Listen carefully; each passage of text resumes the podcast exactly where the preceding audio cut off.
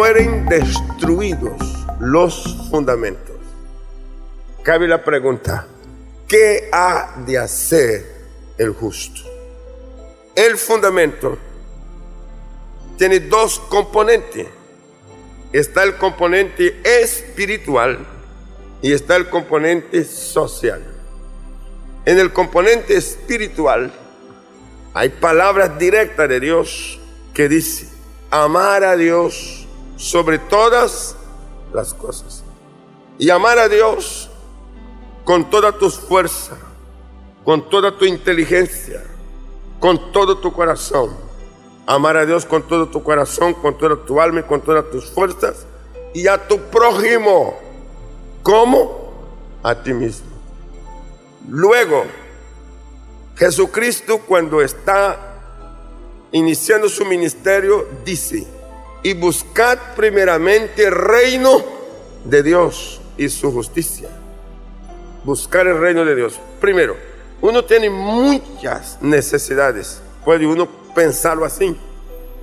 Y, y en la tabla de valores, en priorizar esas necesidades, Jesús aconseja, nada es más importante que el reino de Dios y su justicia. Dentro de este marco, usted puede encontrar muchos otros versículos para apoyar el componente espiritual. También está el componente social.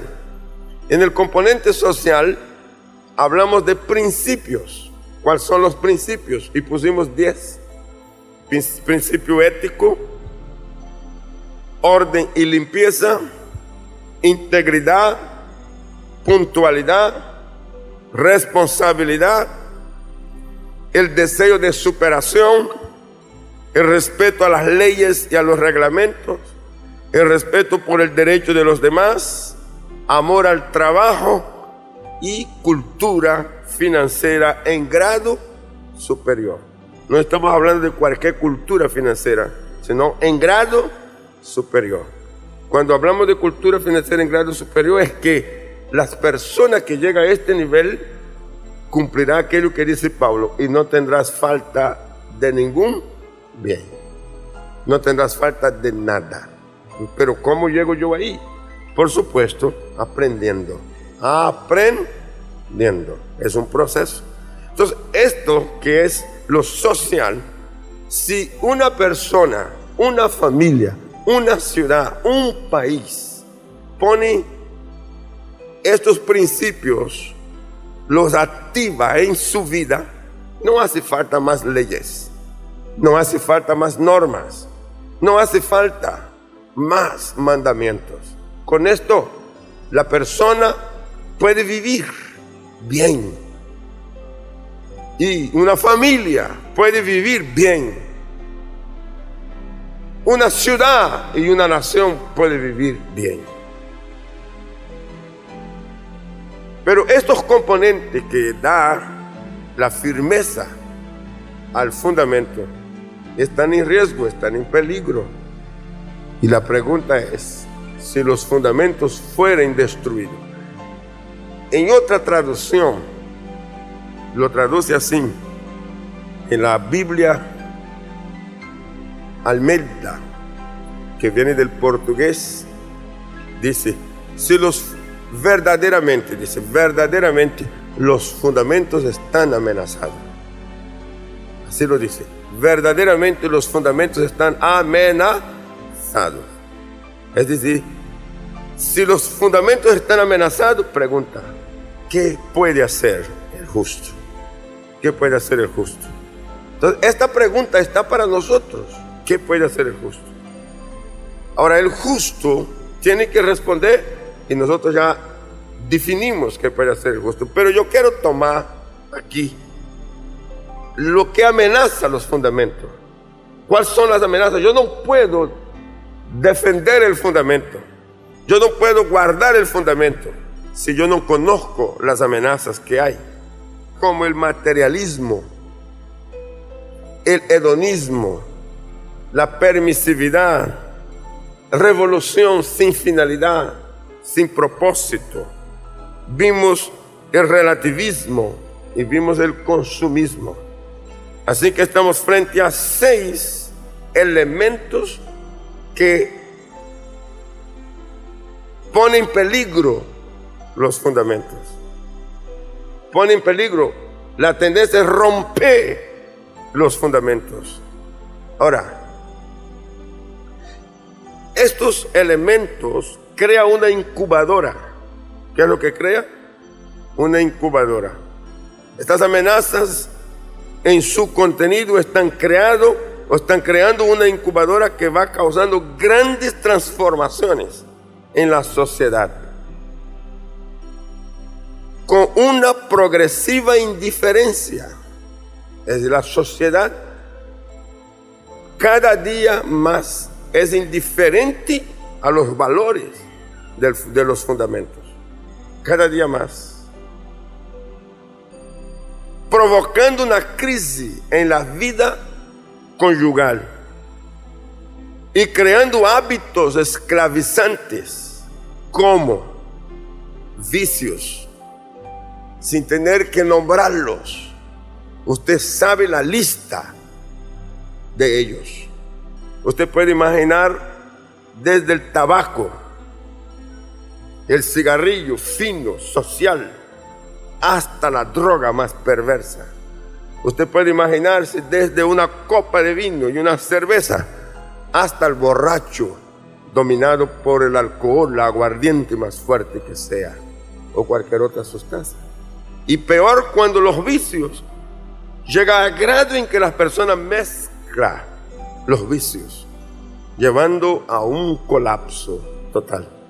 Facilismo es otra peste que entra y es parte de la, de, la batalla, de la guerra en contra de los fundamentos. Facilismo. Que las cosas se den sin trabajo, se den sin esfuerzo, se den sin inteligencia, ceder sin que haya creatividad. Entonces de ahí se da todo lo peor. Sexo. No que estemos en contra, y la palabra de Dios no está en contra del sexo, pero estamos hablando del abuso, cuando e, e, esta, esto se vuelve hábito y cae en el campo de lo, de lo, del fuera de la palabra de Dios, de lo exagerado, fuera de la familia, de los esposos, el amor libre, la prostitución y sigue el placer. Usted no tiene idea, a lo mejor sí lo tiene, pero los que estamos leyendo constantemente, estamos obligados a investigar. Si usted supiera las aberraciones que hay en la sexualidad, negocios, sucio, ventas, prepagos, prostitución, modalidades nuevas hoy, acompañantes, personas que se mueven de un lado para otro y aquí la mujer o mujer aquí la hombre para tenerlos a donde vaya, acompañantes. Pero no es para acompañar simplemente de, es para acompañarlos íntimamente, con urgías y más allá. Pereza, la falta de iniciativa, la falta de prontitud, la falta de visión, la falta de propuesta, la falta, pereza, está vencido por la pereza. Dependencia esperar que todos hagan por él o por ellos o por ellas, sea el Estado, las entidades de, carácter social o otros, dependencia. Y finalmente, entre, tantos otros, quiero concluir con ese, apoderarse de lo ajeno. Entonces se justifica que como él tiene, yo tengo derecho a quitar lo que él tiene inventan mil formas de quitársela. Está el atraco, está el robo. Yo busqué, digo, pero yo quiero una palabra que me dé, un, que me dé una definición, un sinónimo que me dé una definición. Y encontré esta, apoderarse de lo ajeno. que se puede, puede ser de muchas maneras, de la manera más sutil.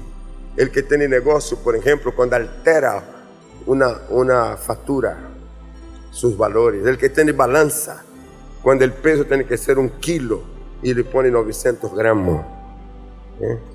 El, el- el- el que, el que hace un cobro y altera el valor del cobro.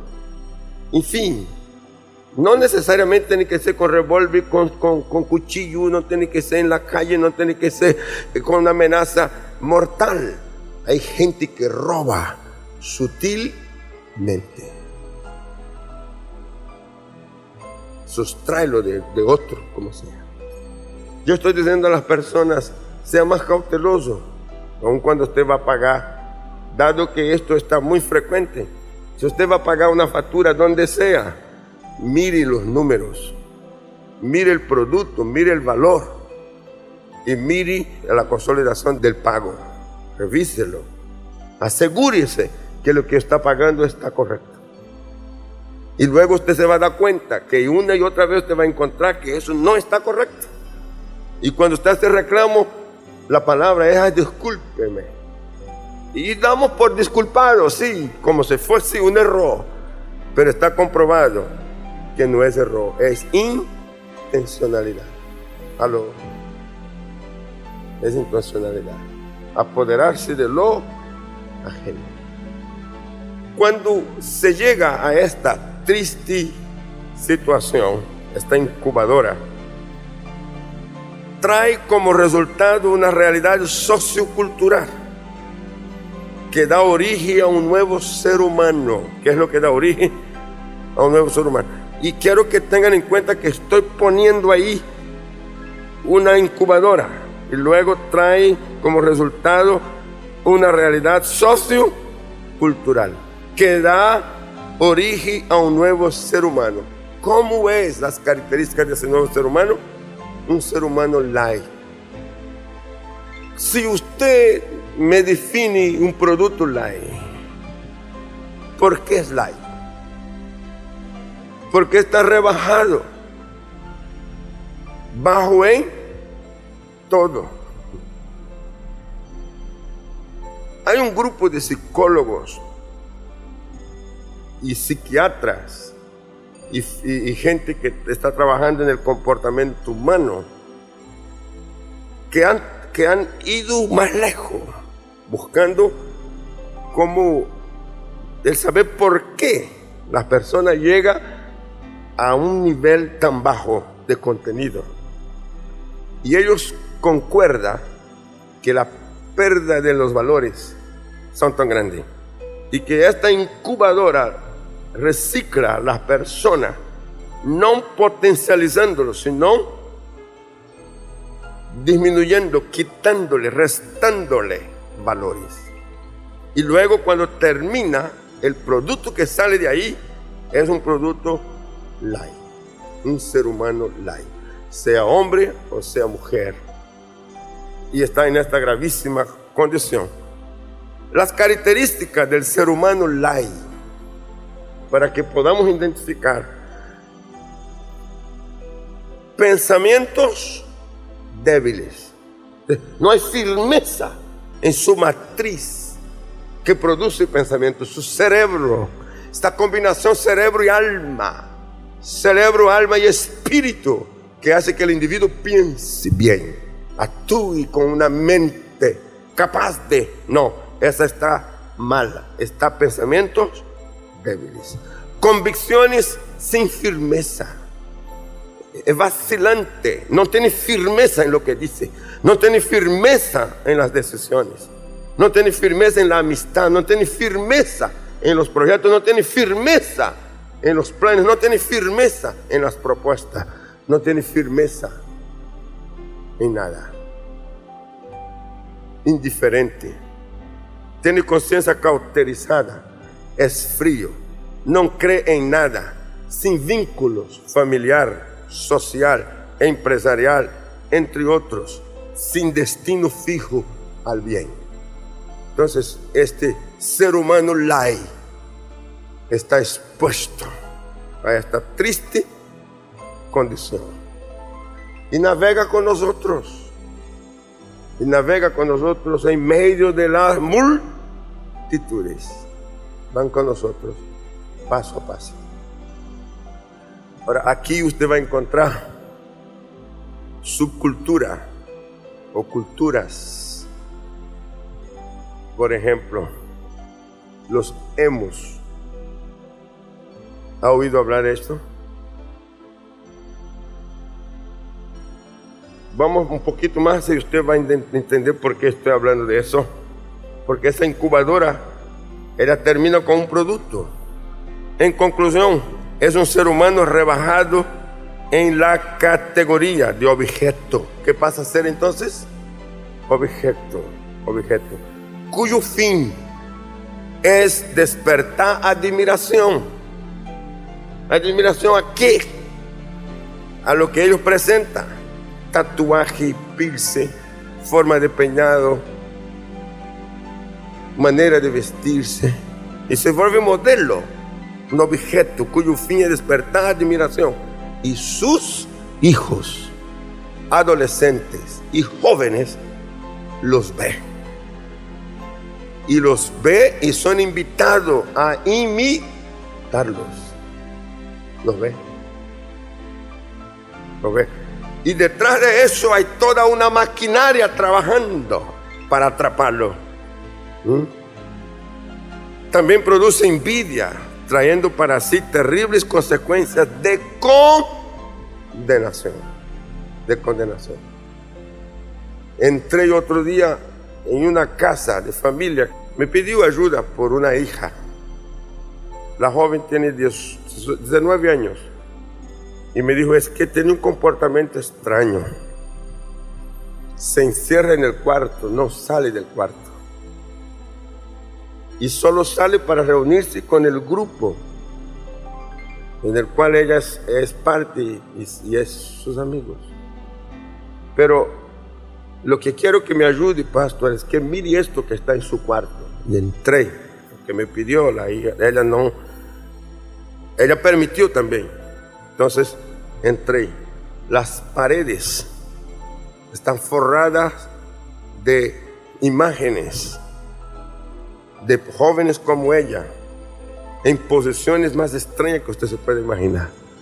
Forma de mirada, pintura en los labios, eh, atuendos, aretes o pilce, de todo, tatuaje, de todo. Y más en el centro, una figura demoníaca. Una figura demoníaca, pero bien. Si el demonio es así, es horrible. Sí, si lo ve así, se puede más horrible que tiene. Pero es una manera de presentarse. Jesús habló de él y dijo también otra forma, que a veces se presenta como ángel de luz y engaña, si es posible, hasta los escogidos de Dios. Pero además del olor de la pieza, un olor insoportable. Y los padres dicen, pero es que no puedo entender cómo mi hija cambió de ser una persona aseada, limpia, una persona que tenía un, de un momento a otro se fue degenerando hasta llegar a eso, hasta llegar a eso. Y luego me habla de las pretensiones que tiene y quiere que los padres acceda para poder ella sentirse complacida. Entre esto, quiere que sus miembros de su grupo vengan a su casa, ocupe su cuarto y haga lo que quieran hacer en su propio cuarto. Así que está planteando en fuerte. Consecuencias para eso.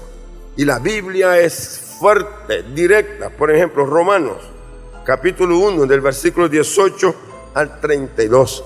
Es un poquito larga la lectura, pero necesaria verla. Porque la ira de Dios, mire lo que estamos diciendo antes, ellos atrae para sí una terrible consecuencia. Porque la ira de Dios se revela desde el cielo contra toda impiedad y e injusticia de los hombres que detiene con injusticia la verdad. Porque lo que de Dios se conoce les es manifiesto, pues Dios se lo manifestó. Porque las cosas invisibles de Él, su eterno poder y deidad, se hace claramente visibles desde la creación del mundo, siendo entendidas por medio de las cosas hechas, de modo que no tiene excusas. ¿Qué es lo que no tiene? Excusas. Pues habiendo conocido a Dios, no le glorificaron como a Dios, ni le dieron gracias, sino que se envanecieron en sus razonamientos, y su necio corazón fue entenebrecido. Profesándose sabios, cuando usted habla con ellos, ellos declaran ser sabios, ellos declaran que tienen la razón, todos los demás están errados, los únicos que saben ellos. Esta muchacha dijo a su papá, es que ustedes no saben. Los papás la engendraron, las crearon, la, la trajo hasta aquí, la han sostenido, pero ella dice, los padres no saben, el que sabe es ella y su grupo. Se hicieron necios y cambiaron la gloria de Dios incorruptible en semejanza de imagen de hombre corruptible, de aves, de cuadrúpedos y de reptiles. Por lo cual también Dios, mire la consecuencia, los entregó a la inmundicia en las concupiscencias de sus corazones, de modo que deshonraron entre sí sus propios cuerpos. Ahí usted presta atención que deshonrar su propio cuerpo comienza con esto, el masoquismo, golpear el cuerpo con, con, con saetas, con pulsante, cortarlo. ¿Usted ha visto un tatuaje? ¿Sabe cómo se hace un tatuaje? Quemando la piel. Quemando. Duele, eso produce sangre, pero hay que hacerlo. Hay que hacerlo, hay que cruzarlo, hay que, hay que, hay que, maltratarlo. Esto está así. Ya que cambiaron la verdad de Dios por la mentira, honrando y dando culto a las criaturas antes que al Creador, el cual es bendito por los siglos. Por esto Dios los entregó Mire, consecuencia. Dios los entregó. ¿A qué los entregó? A pasiones vergonzosas. Pues aún sus mujeres cambiaron el uso natural por el que es en contra la naturaleza. Y de igual modo también los hombres, dejando el uso natural de la mujer, se encendieron en sus lascivias, unos con otros. ¿Cómo se llama esto hoy? Homosexualismo, lesbianismo, Así se llama hoy. Pero en aquel entonces el lenguaje era este, directo, hombres con hombres, mujeres con mujeres, cambiando los usos natural por el cual Dios estableció.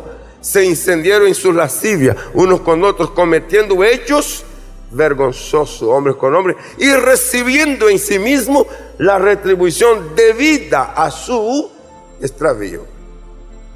Eh, la, la palabra termina con extravío, así que esta expresión extravío es que lo que estaba bien se descompuso.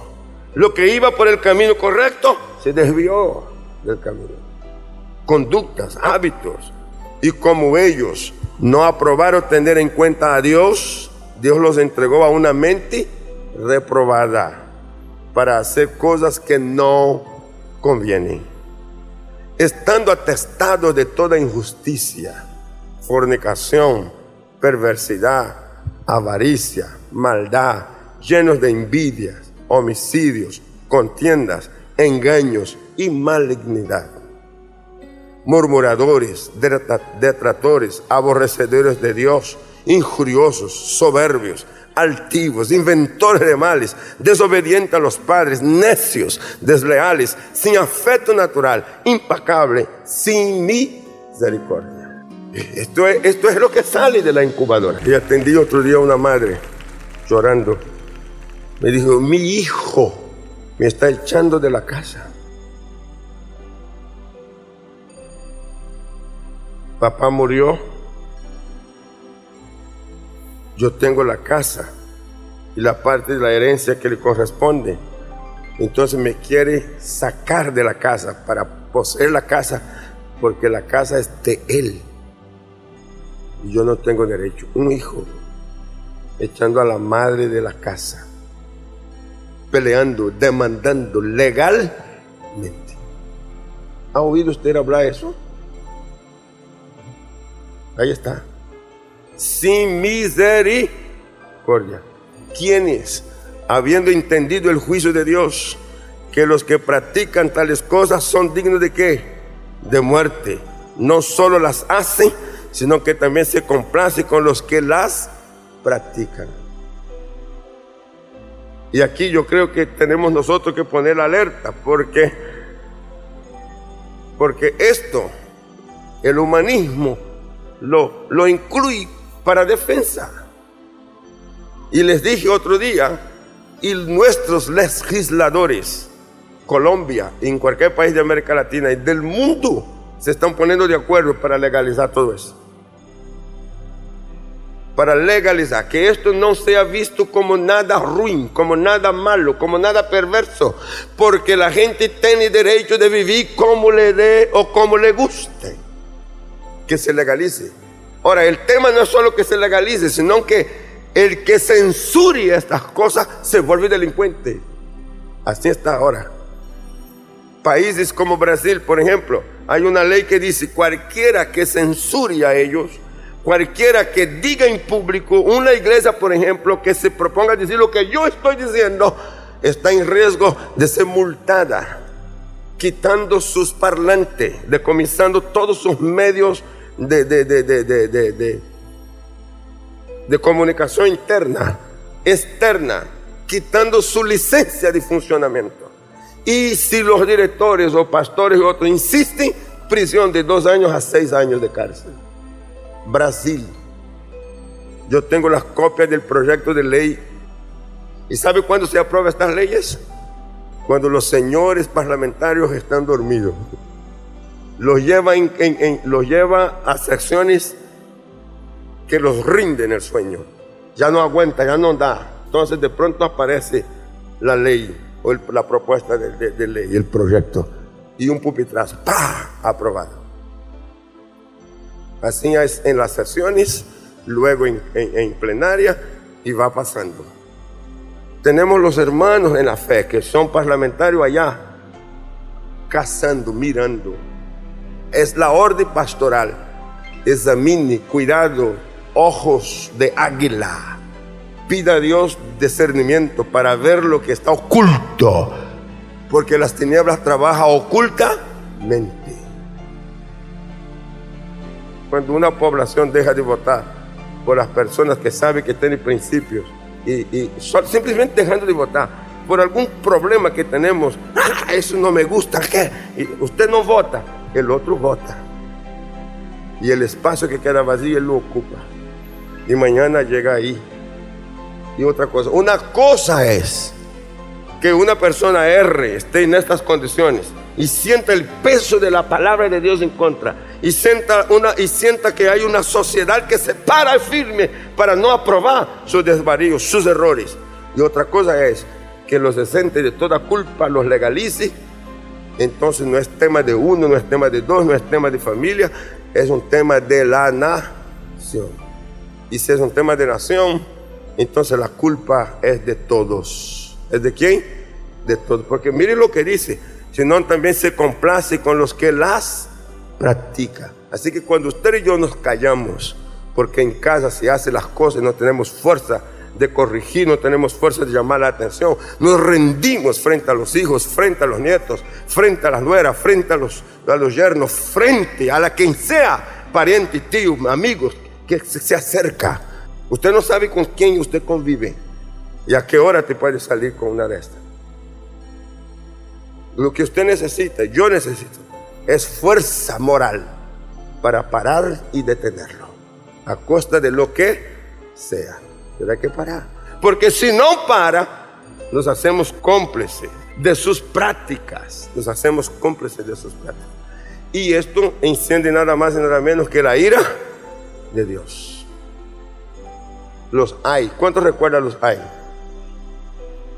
Y cuando termina, dice, por esta causa, la ira de Dios se enciende y la tierra vomita. Así que cuando usted ve volcanes, cuando usted ve terremotos, cuando usted ve huracanes, cuando usted ve tsunami, cuando usted ve todo lo que la naturaleza hace de un momento a otro, es la manifestación de la ira de Dios. Presten atención porque nosotros aquí estamos sobre una cadena de fuego. Una cadena de fuego que viene desde la tierra del fuego abajo, del polo sur. Pero últimamente, países que vivían tranquilo comenzaron a tener aprobación a estas cosas. Una señal, Haití, que es una isla donde nunca hubo temblor, nunca hubo terremoto. Haití. Haití está mezclado con el vudú. Las prácticas más horribles que usted se puede imaginar están allí. Cuando hablamos de sexo, eso es lo, que usted no se puede imaginar. De todo hay. En una fracción de segundo, ¿qué aconteció con Haití? Así que usted y yo, para impedir que no suceda lo peor, tenemos que estar en guardia. Primero con la palabra, con la oración, con la intercesión, día y noche. Día y noche. No podemos bajar la guardia. Pero yo creo que prevenir es mejor, ¿o no? Sí que hay que hablar. Ahora, e-, esto es algo tremendo. Pero ¿qué viene? El plan de Dios, diga el plan de Dios. ¿Cuál es el plan de Dios? El plan de Dios está fundado sobre principios eternos que nunca se desvanecerá o desaparecerán. Es el plan de Dios. Mateo 7, 24. Cualquiera pues que me oyen estas palabras y las hacen, le compararé a un hombre prudente que edificó su casa sobre la roca. La misión de Jesús en la tierra fue introducir el reino de Dios en la humanidad. ¿Qué gana usted o qué gano yo? Usted y yo estamos aquí porque oímos a Jesús, porque creímos en Jesús. Oh, yo le felicito por eso. Dije que yo le felicito por eso. Vuelvo a decir, yo le felicito por eso. Usted creyó en Jesús, usted creyó en su palabra. Y el que edifica su casa sobre la roca, vendrá lo que venga, soportará todo. Entonces Jesús quiere introducir el reino de Dios en la humanidad. Segundo, Jesús restaura la justicia y la santidad en el ser humano. Tercero, Jesús restaura la condición de templo del Espíritu Santo en el ser humano. Cuarto, Jesús restablece el vínculo familiar de Dios con la humanidad y le da derechos de hijos. Quinto, Jesús, por su espíritu, da poder y control a la humanidad creyente sobre las circunstancias para que no sean esclavizados, para no ser esclavizados por ellas. Todas las cosas vendrá para atraparte, pero no podrá. Dije que no podrá, porque tendrás poder, tendrás habilidad para escapar. Sexto, Jesús establece un proceso de entrenamiento a la humanidad para el liderazgo del reino. ¡Qué belleza! Ahora usted y yo somos procesados allí para ser parte del reino. Y vamos a tener liderazgo completo en el reino. Por eso, tú no puedes callarte. Oh, no sé con quién estoy hablando, pero estoy hablando. Tú no puedes callarte. Escuche, cuando usted ve que las cosas están mal, hable, señálela, dígale. Llame la atención, reprenda, corrija. Llévelo al arrepentimiento, llévelo a saber que está mal. Comienza en su propia casa, entre sus vecinos, entre sus amigos y a donde quiera que usted vaya. Ese es el liderazgo. ¿Cuántos quieren ejercer un liderazgo en Colombia? Un liderazgo completo como parte del reino de Dios. Jesús restaura el gobierno del reino de Dios sobre la tierra y lo hace a través de quién? A través de una humanidad creyente. Él quiere que usted tenga gobierno. ¿Qué es lo que quiere? No solo que lidere, sino que gobierne. Yo doy gloria a Dios por eso. Cuando tú gobiernas, mira lo que estás, lo que estás recibiendo. Soberanía, poder, grandeza y libertad financiera. Acabas de oír una palabra de nuestro pastor y misionero José Satirio dos Santos. Somos Centro Cristiano, una plataforma misionera a las naciones hace más de 40 años. Suscríbete ya a nuestro canal de YouTube Iglesia Cúcuta y no te pierdas de las bendiciones que Dios tiene para ti. Juntos podemos seguir haciendo misiones. Con tu oración y generosidad podemos llegar más lejos. Si deseas unirte, da clic en el botón donar identificado con forma de corazón. Bendiciones.